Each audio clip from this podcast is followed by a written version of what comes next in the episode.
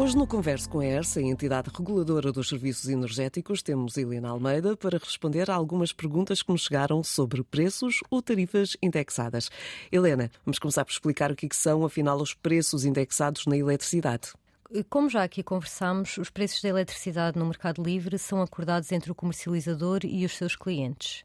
Atualmente, no mercado, há dois tipos de ofertas. Uma oferta em que o preço é previamente fixado, ou seja, o consumidor sabe exatamente quanto vai pagar pela energia, euros por quilowatt-hora, e pela potência contratada, euros por dia para cada escalão de potência. E há uma outra oferta, indexada, em que o preço varia consoante o preço da energia no mercado grossista, uma espécie de bolsa da energia. A oferta indexada é parecida com os juros de muitos empréstimos à habitação. Não sabemos qual é o juro, mas sabemos que está indexado a um índice, a Euribor, e por isso vai variando. Então, nos preços os indexados, o consumidor não sabe ao certo quanto vai pagar. É isso mesmo. Ao optar por preços indexados, o consumidor deve estar ciente de que os tarifários indexados comportam risco adicional face aos preços fixos. Se num dado mês o custo da eletricidade no mercado grossista ibérico disparar, o preço do quilowatt-hora, nesse período, também vai subir. Se, por outro lado, descer, também vai pagar menos.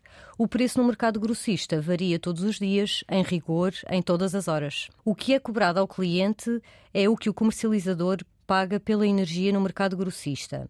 A tal bolsa da energia, acrescido de uma margem de comercialização e ainda as tarifas de acesso às redes, de que já aqui falámos. O contrato tem uma fórmula com estes elementos todos identificados. O que é que é melhor para o consumidor? O que é que fica mais barato? A tarifa fixa ou a tarifa indexada? Não é possível dar uma resposta direta. Depende de vários fatores. A recomendação que damos ao ouvinte é a habitual. Faça uma simulação no simulador de preços da IERS na internet e escolha a melhor opção para si. Mas atenção, quem tem preços ou tarifas indexadas tem de andar constantemente atento à evolução do preço no mercado grossista. O preço pode sempre subir. Por último, refiro que com as tarifas indexadas não é permitido haver fidelização. Obrigada, Helena. Lembramos que se tiver mais dúvidas sobre este tema ou sobre outros assuntos relacionados com a eletricidade, o gás ou a mobilidade elétrica, converse com ERSE, enviando o um e-mail para conversaantena1.ers.pt.